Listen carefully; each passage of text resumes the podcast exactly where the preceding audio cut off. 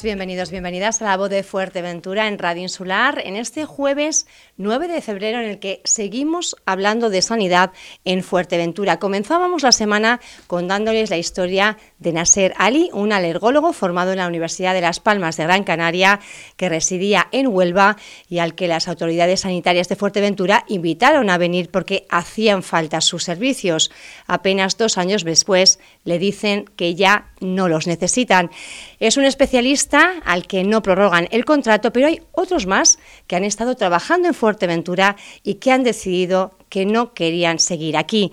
Es el caso de Alejandro Fiol, un psiquiatra que ha estado en la isla durante más de un año. Hola, Alejandro, buenos días. Hola, muy buenos días. Te pediría que te acerques al micrófono y que nos cuentes un poco tu historia. Eh, ¿cómo, ¿Cómo llegas hasta Fuerteventura?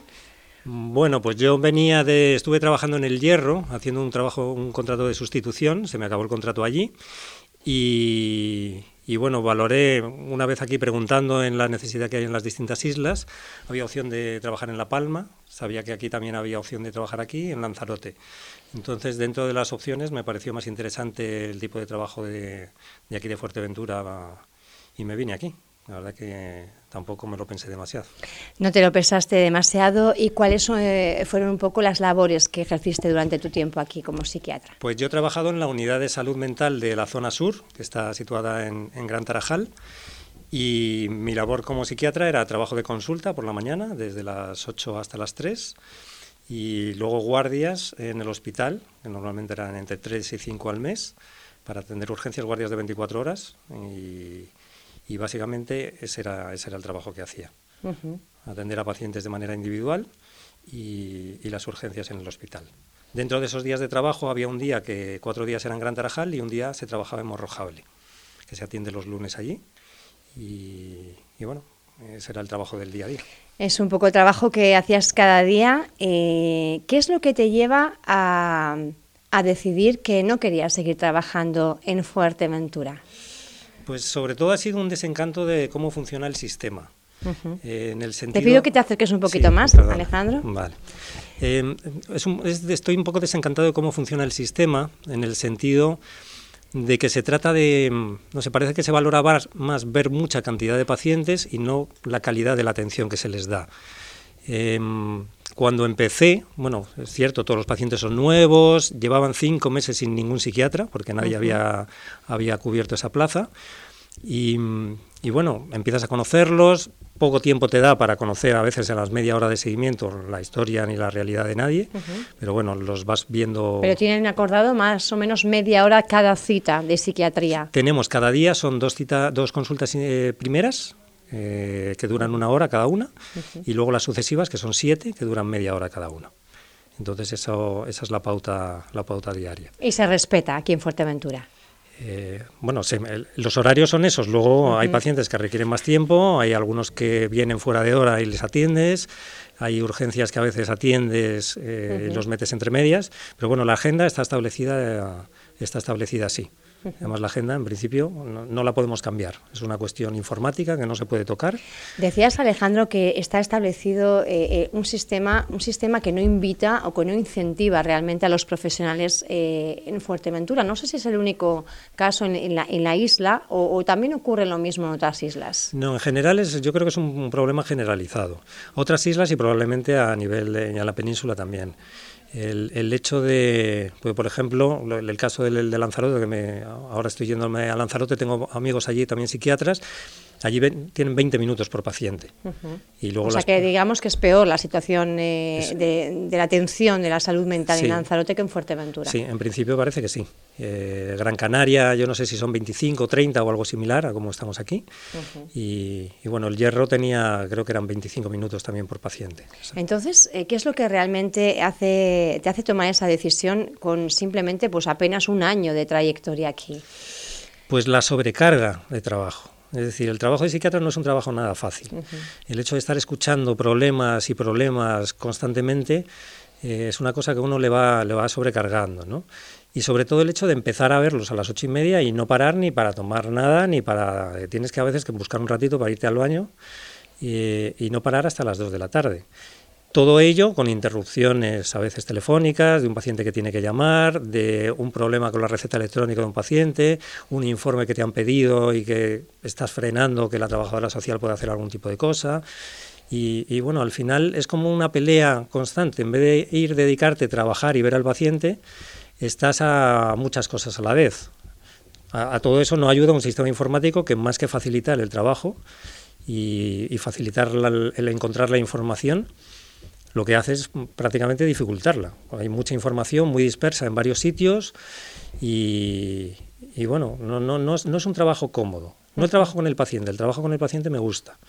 Y una vez que entra el paciente, no puedo estar pensando, bueno, tengo ahora este 20 minutos porque eh, voy a atender a otro. Entonces, al final trato de atenderle con el tiempo que, que requiere, ¿no? Pero, pero sí es cierto que día a día, día a día y mes a mes, al final te termina desencantando. Es algo que le ha sucedido a usted, pero eh, no ha sido al único especialista que le ha ocurrido esto. Eh, de hecho, me contaba fuera de micrófonos que incluso hacían casi apuestas, ¿no? A ver si duraba usted más de un año o no. Pues sí, porque la, situación de la Unidad de Salud Mental del Sur es especialmente complicada en el sentido de que los profesionales no duran allí. Eh, han visto, hay pacientes que han visto siete, ocho psiquiatras en los últimos años. Entonces, no, eso no, no facilita el que haya una buena atención y es como volver a empezar de nuevo. Algunos ya se cansan, bueno, a contarle otra vez mi vida al nuevo psiquiatra. Y, bueno, yo cuando llegué había llevaban cinco meses sin psiquiatra, pues la última psiquiatra se fue en mayo, yo llegué a finales de agosto y los otros psiquiatras que estuvieron ahí eh, están trabajando en el hospital. Al final prefieren trabajar en otro tipo de dispositivos de psiquiatría y se van de allí. Se trabaja más calmado en el Hospital General de Fuerteventura. Es otro, tipo de, es otro tipo de trabajo, no tienes que estar viendo tantos pacientes al día, el trabajo está más, eh, digamos, más, más, más delimitado en el día las tareas las tienes más delimitadas. Sí es cierto que últimamente está habiendo cada vez más ingresos en el hospital y también si antes tenían ingresados a lo mejor ocho pacientes normalmente, pues ahora están teniendo la planta llena. Entonces eso también supone más sobrecarga. Entonces, al final, una cosa lleva a la otra. Si no se frena en la, atención primaria, al final terminan más en el hospital. Estamos hablando de la salud mental, eh, algo que, que, yo creo que tuvimos más conciencia eh, sobre todo con el impacto de la COVID, ¿no? Quizá fuimos, empezamos a ser más conscientes realmente de cómo nos afecta eh, la salud mental al, conjunto de la sociedad. Decía usted que, está habiendo más ingresos. Eh, ¿Ha empeorado la salud mental en Fuerteventura en los últimos años? usted como, como psiquiatra, ¿nos puede hacer un poco un dibujo, un mapa? Yo llevo, la realidad, yo llevo aquí un año, eh, entonces antes tampoco podría decir exactamente lo cómo Hacer una comparativa, ¿no? Sí, pero por lo que me cuentan otros compañeros, sí la situación ha empeorado. Cuando antes eh, había camas libres en la planta, ahora mismo hay que ingresar pacientes en otras plantas porque no hay sitio. Entonces el problema es que hay las camas que hay, cuando no hay sitio y hay que ingresar a un paciente, pues tiene que ingresarse en la planta de medicina interna o en la planta de pediatría, si es, si es algún niño o, en otro tipo de, cama donde pueda estar el paciente atendido. Decía usted, si es algún niño, estamos hablando de ingresar por problemas de salud mental a menores. ingresan, por lo menos mi, experiencia en los últimos meses es de, bastantes ingresos de niños y de, de, gente joven. De gente joven, 18, 19, 20, y niños de 11, 14, con ideas suicidas, con crisis de ansiedad y muchos con, la sensación de que su vida ya no tiene ningún sentido. Claro, ustedes les llegan, ahora vamos a hablar un poco de la diferencia, lo que sería el psiquiatra del psicólogo, ¿no? Pero a ustedes les llegan ya cuando realmente hay un problema constatado. Eh, no sé si ya ha habido intentos antes, eh, para cuando les derivan, eh, ya es tarde a veces. Em, normalmente llegan al hospital cuando ya ven, eh, claro, por ejemplo, hablando de los casos normalmente de suicidios, ideas o a veces intentos o gestos, nosotros diferenciamos, el intento es cuando realmente hay una intención de hacerlo y un gesto es cuando alguien, pues bueno, quiere hacerlo pero en realidad no se atreve y lo hace y pide ayuda después. Casi más por llamar la atención, ¿no? no tanto llamar la atención. ayuda, o pedir ayuda. Es, es una manera de que, quieren que algo cambie, ¿no? Es una manera de escapar. Pues llamar la atención parecería como que es que, bueno, lo hago para... para, para no, pero para, que, alguien me atienda, me refería yo más en esa línea, sí, en esa línea... Por recibir una atención que necesita porque alguien no se vale o no se ve como válido. Y es la mayoría de las veces. La gente a veces eh, utiliza algún tipo de medio, normalmente a veces la gente se toma pastillas o, o bueno, o se acerca a algún sitio como para, para tirarse o para precipitarse de algún sitio alto.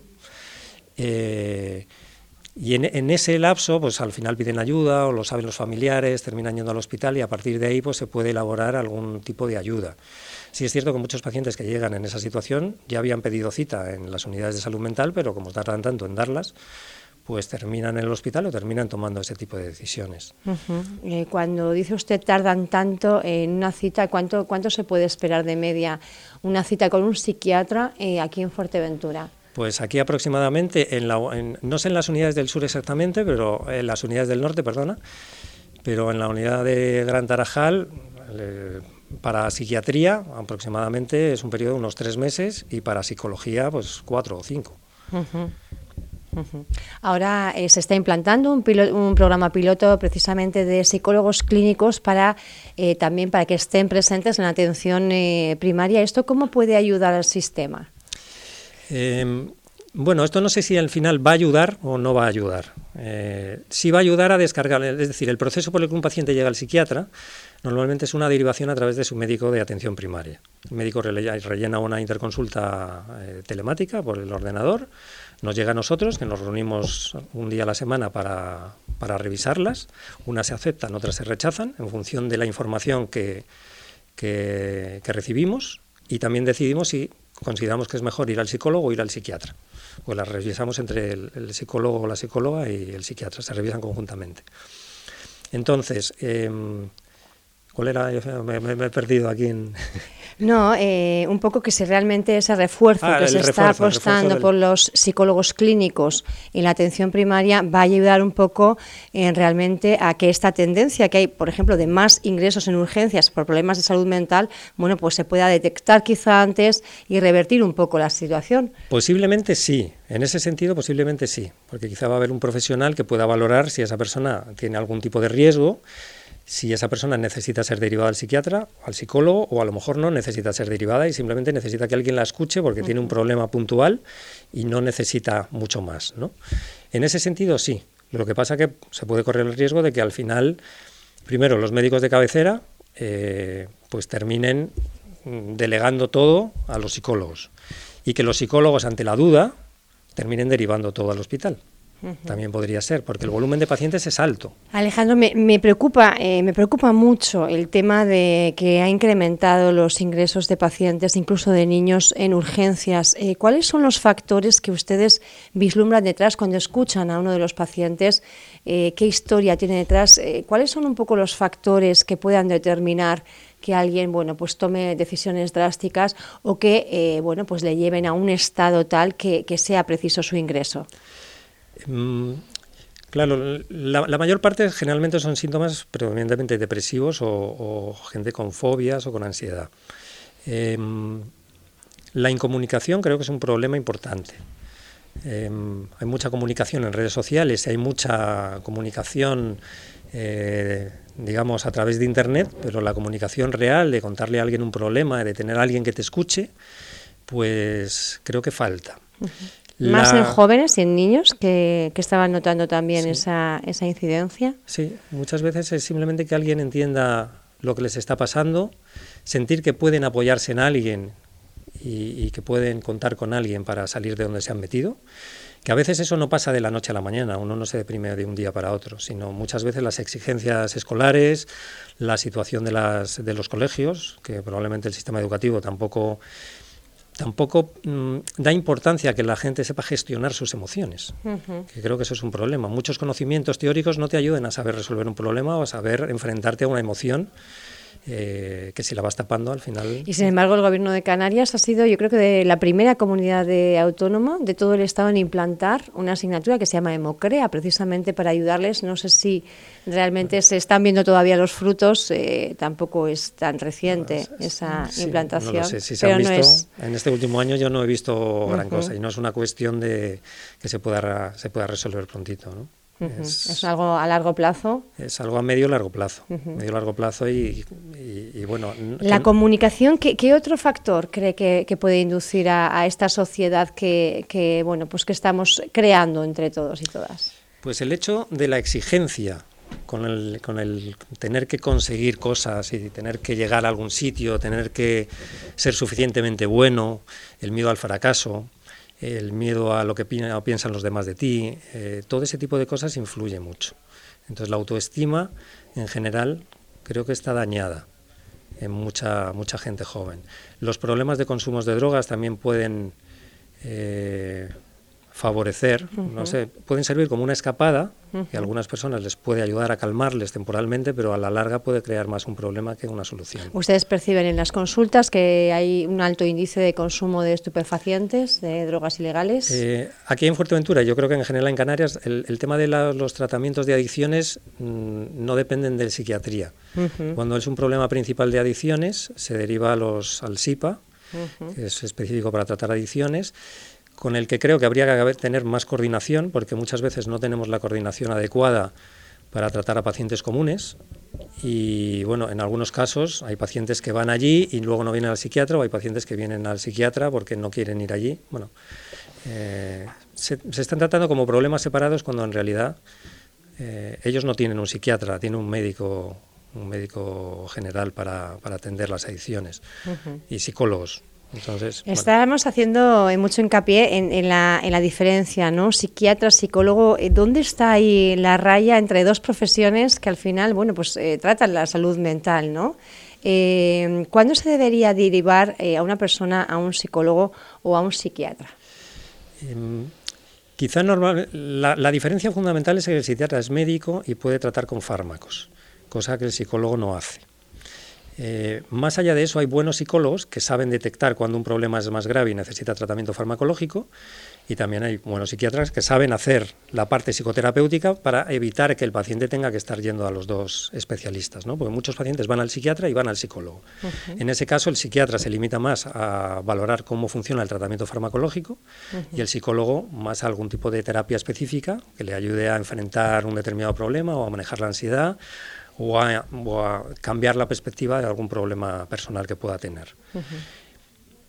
Lo ideal sería que, trabajamos, que, pudiéramos hablar bastante de esos pacientes, que lo lleváramos en común, pero hay muchas veces que ni siquiera tienes tiempo para eso. El psicólogo de los pacientes, tú también les ves, hay veces que se ponen mal, hablas en el pasillo en un ratito de un paciente si el tratamiento le va bien o no. Y yo creo que eso muchas veces lleva a la falta de eficacia también. Y cuando una familia, por ejemplo, tiene un adolescente o, un niño, una niña, y de repente su comportamiento empieza un poco a, cambiar y tiene que estar alerta porque a lo mejor necesita una atención especial de un profesional de la psicología o de la psiquiatría. ¿Qué, es aquello a los padres y madres que nos puede alertar de que algo no es eh, normal, tomando normal como habitual, ¿no? como, como algo que realmente necesita de un tratamiento específico? Eh, pues es, es, difícil de contestar a esa pregunta, porque muchas veces que es cierto que llegan niños con alteraciones de comportamiento que podrían ser, eh, probablemente hace 20 años nadie les hubiera diagnosticado nada, niños que se portan mal porque quieren llamar la atención por algo, porque quieren rivalizar con los padres en determinado asunto, porque quieren conseguir cualquier cosa. Y hoy en día la tendencia es a, crearle un trastorno al niño muchas veces. Es decir, el niño a lo mejor tiene una situación en casa que es complicada, él está tratando de decir algo, los padres a veces no tienen la autoridad necesaria como para marcar ese límite y el niño al final es el que manda. Y cuando ya los padres ven que no le pueden manejar, al final termina en el psiquiatra y muchas veces, por desgracia, con tratamiento farmacológico, porque el niño sigue con su tipo de comportamiento. Pero sí habría que ver cuando, cuando realmente tenga problemas, cuando veas que un niño empieza a dormir mal, empieza a tener problemas en las relaciones con los otros, se empieza a aislar, em, empieza a perder el interés, quizá eso sería un, buen, un buen signo de que a lo mejor le vendría bien acudir a, que le viera un psicólogo. A mí la verdad que es un tema que, que me fascina, el, el, tema de la salud mental de la, de la población y también de la capacidad y de la responsabilidad de aprender también a gestionar las emociones, pero me gustaría centrar un poquito más la entrevista un poco a la, propia experiencia y en esa, bueno, pues tratar de dar puntos de vista, opiniones o situaciones para tratar de mejorar lo que es el sistema de salud también en, en Fuerteventura.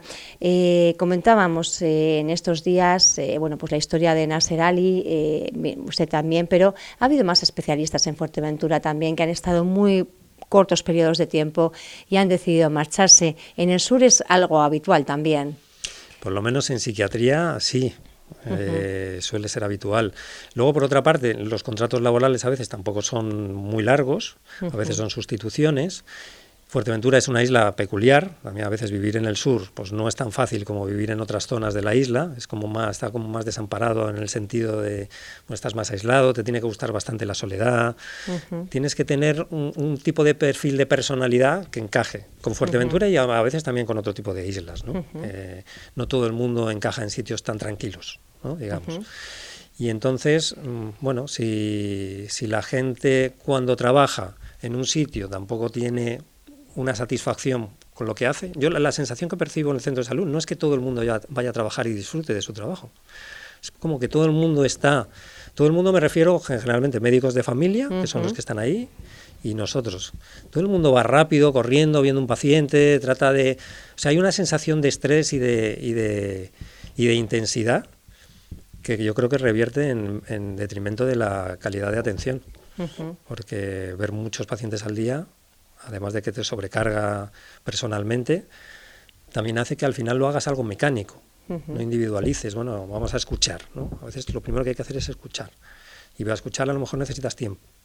Y si ese tiempo no lo tienes, dejas de escuchar y directamente vas a, resolver. Alejandro, cuando usted plantea que no quiere seguir, que no quiere seguir eh, trabajando aquí en Fuerteventura, ¿qué es lo que le dicen? Porque entiendo que psiquiatras tampoco será tan fácil de encontrar en el mercado laboral. Pues no, la verdad que hay bastante demanda. y probablemente en todas las islas necesitan Lanzarote, sé que están buscando a alguien. En Gran Canaria el otro día me dijeron también necesitan a alguien. En general en Canarias hay demanda de psiquiatras. Eh, pero bueno, a mí no me. Yo dije que se me acabó el contrato y yo no he vuelto a hablar con nadie después de eso. Y tampoco nadie le ha preguntado eh, por qué, porque decía usted que hay pacientes en el sur eh, que durante pues, ocho años han visto a lo mejor ocho psiquiatras distintos. Eh, esto, lógicamente, es una, es una movilidad, entiendo yo, poco frecuente y además en una especialidad en la que la atención, entiendo, que también va ligada a la, confianza que inspire la, la, persona, ¿no? No es como tratar, no sé, me echo una herida en una mano, ¿no? Estamos hablando de un aspecto mucho más íntimo y la la relación que se pueda establecer con la otra persona tiene que ser importante a la hora de, realizar un, tratamiento ¿no? y un seguimiento. Estamos hablando de, algo pues muy específico y, hablamos de movilidad. No hay nadie que, haya esté poniendo un poco el foco en qué está pasando en el sur para que no haya nadie que se quiera eh, que se quiera quedar o cuando tengan una oportunidad prefieran trasladarse al hospital de Fuerteventura. Pues no sé si alguien está poniendo el foco no, pero no se ha hecho, por lo menos en los últimos años, no se ha hecho nada para, eh, para tratar de, de, que a alguien mm. le guste estar ahí. ¿no? Y no es porque no te guste el tema del trabajo en sí, ni el tipo de pacientes, ni nada. ¿no? Pero a veces simplemente el, el, hecho de cuidar a los profesionales y tratarles bien haría que uno se pudiera quedar. Yo cuando llegué allí pedí una silla para trabajar, una silla de estas condiciones. No pido tampoco, tampoco pedía un sillón Nunca me la han puesto. Tuve que coger una de los pacientes que cambiaron en el centro de salud, eh, porque las que estaban realmente, eh, bueno, eran lamentables las sillas que había. Y cojo una de los pacientes, porque ni siquiera en un año de pedir que sí, te las van a poner, ni siquiera he tenido una silla para trabajar en condiciones.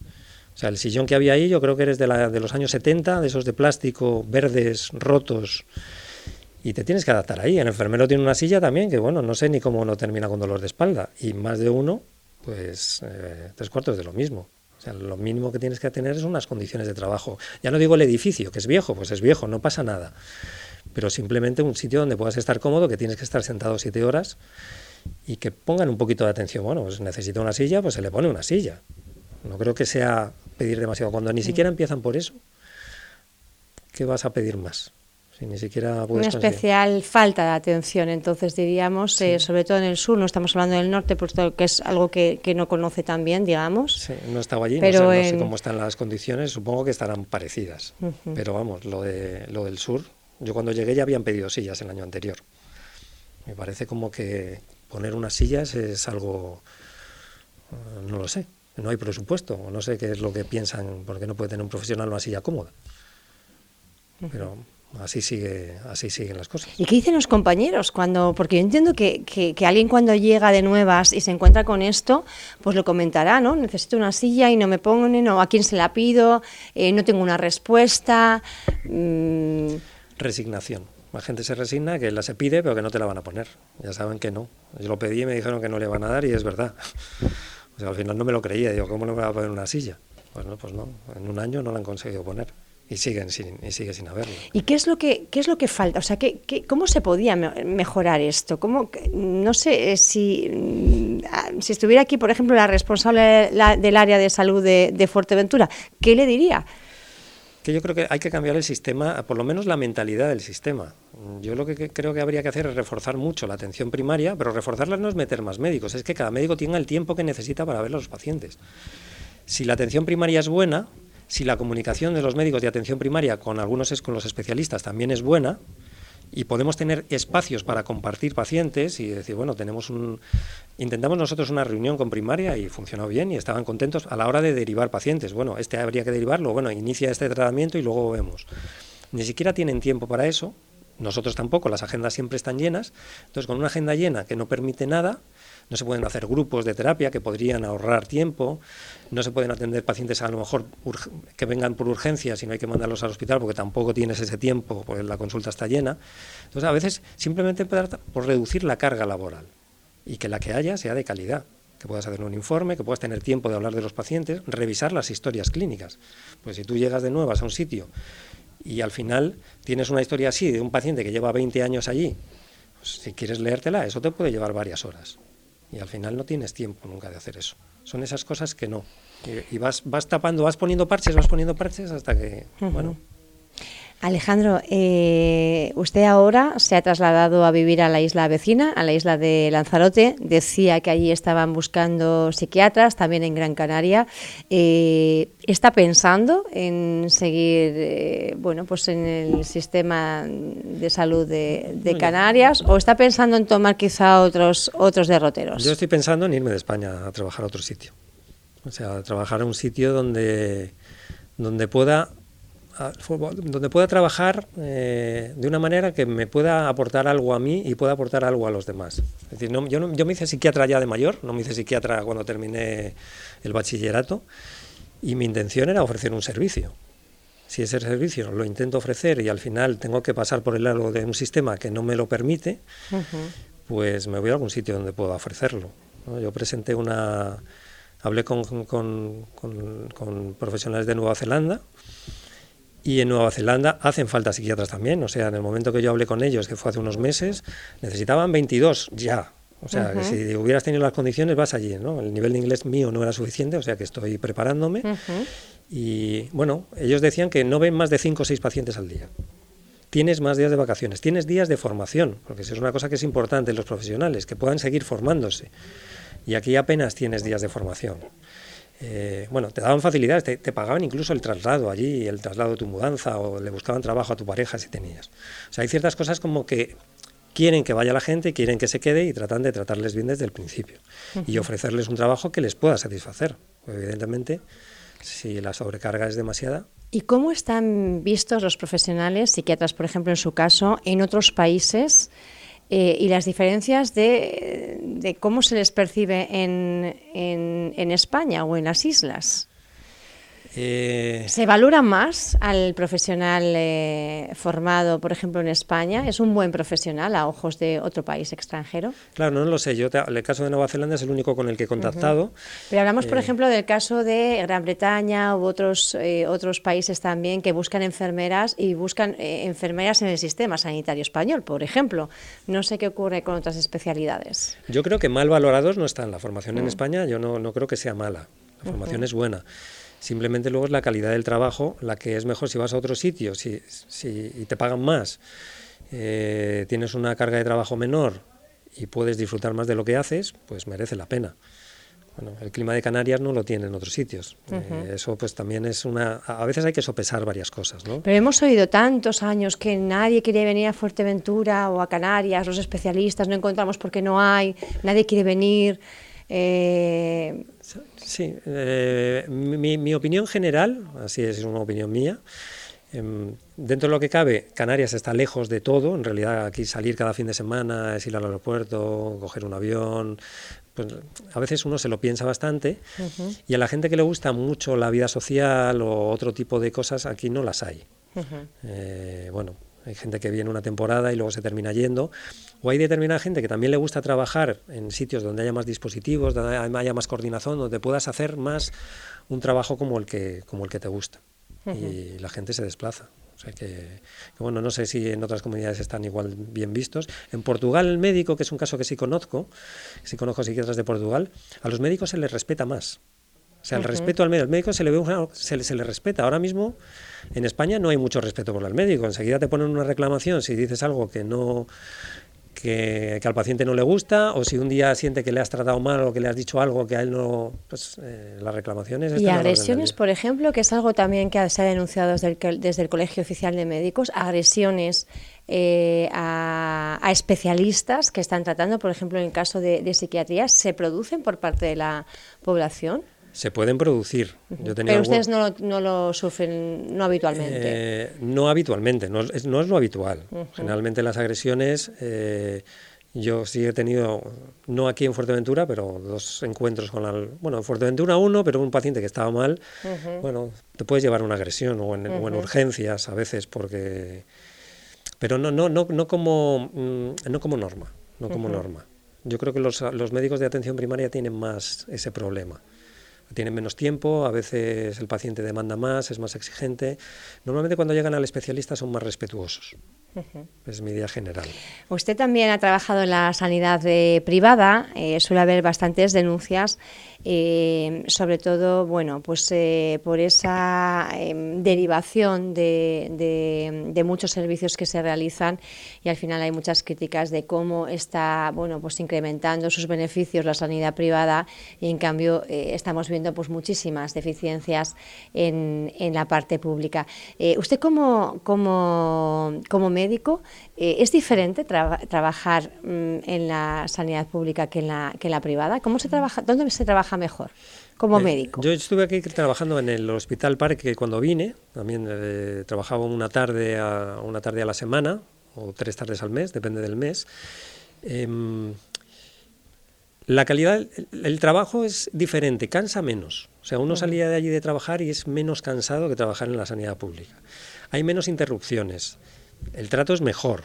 Generalmente el paciente es más respetuoso. Eh, y bueno, en general es así, lo que pasa es que, el, principio es más o menos el mismo, es ver muchos pacientes, cuantos más mejor. Pues los en la sanidad eh, privada, ¿no? Estamos hablando, se factura por, eh, por paciente que ve. Cuando ves por los pacientes tienen, están adscritos a algún tipo de sociedad o los pacientes que están adscritos a MUFACE, por lo general ellos eh, tienen una cuota que pagan a su sociedad y las sociedades, cada sociedad paga una cantidad por visita médica.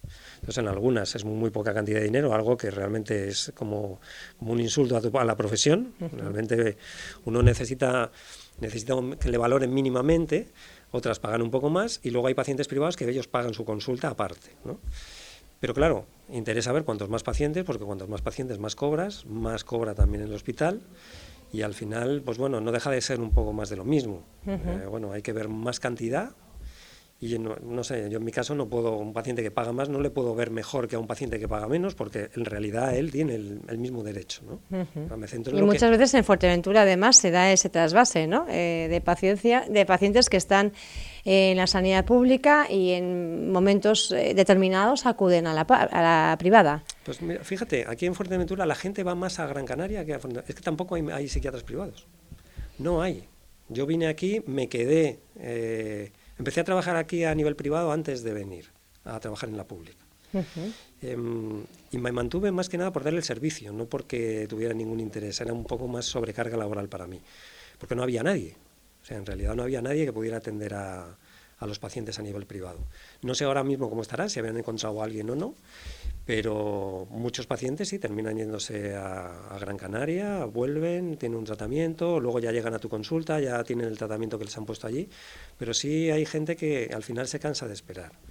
Y algunos que, bueno, como te había comentado yo antes, ¿no? A mí, hay ciertas cosas que sí me duele, que alguien mayor que ha trabajado un montón de años en este país, que al final son los que han conseguido que llegamos a una sociedad que, bueno, que es la que tenemos, y que tengan que pagarse un psiquiatra privado porque no les dan la atención en la sanidad pública, porque tardan tanto tiempo, claro, una señora mayor de tres, cuatro meses de espera, a lo mejor simplemente es ponerle un tratamiento, seguirla y ya está.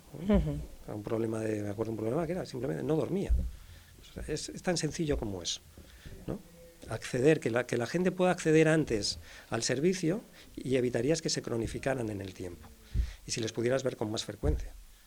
Entonces... Porque más o menos se habla de tres, cuatro meses eh, de cita en cita eh, cada paciente. Sí, dos, mm, tres meses aproximadamente. Si tú le pides que a lo mejor lo veas antes, lo puedes esperar que haya un hueco de alguien una medicación específica quizá. Sí.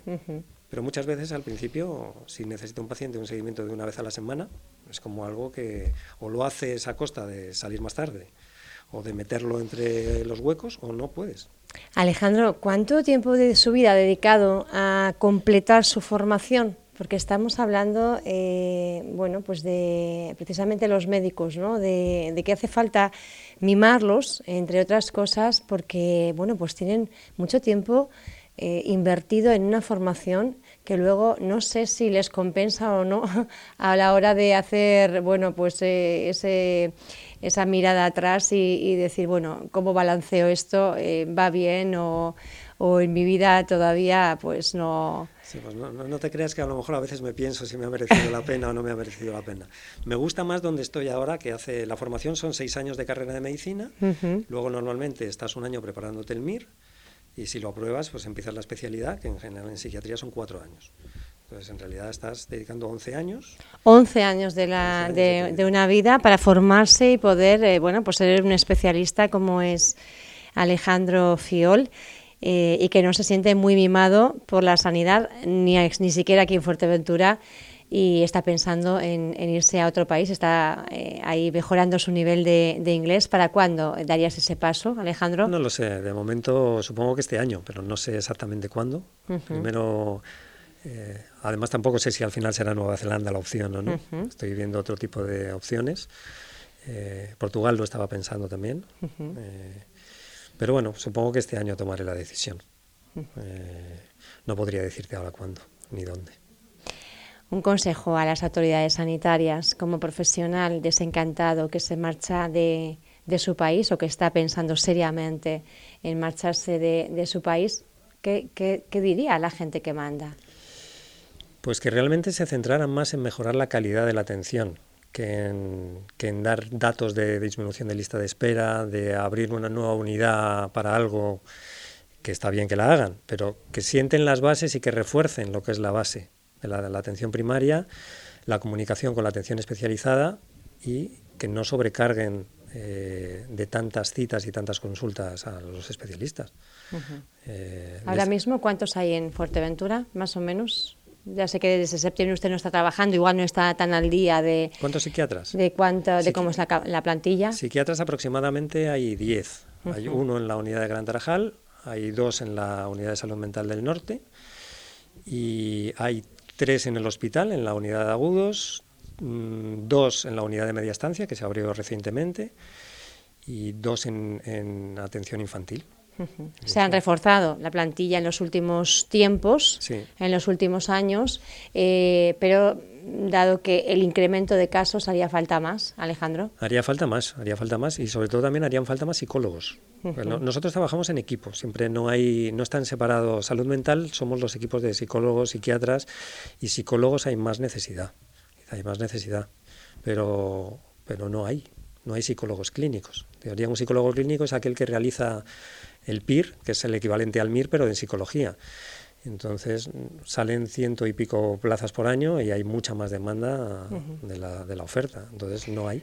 Vamos a esperar si los psicólogos clínicos que ya han empezado a actuar, sobre todo en Morrojable y en Corralejo, eh, creo, bueno, pues pueden ayudar un poquito a revertir sobre todo la, la, situación y la salud mental de la gente que vivimos y residimos en Fuerteventura. Alejandro, te deseo muchísima suerte. Y te agradezco mucho esta, esta entrevista de, de, una persona pues, que creo que ha hablado con muchísima sinceridad, eh, sin ninguna pretensión de nada. Quiero decir que ya está pensando en tomar los derroteros por otro lado y sinceramente que le agradezco que haya hecho este diagnóstico de la situación. Mucha suerte. Bueno, pues muchísimas gracias. Muchas gracias.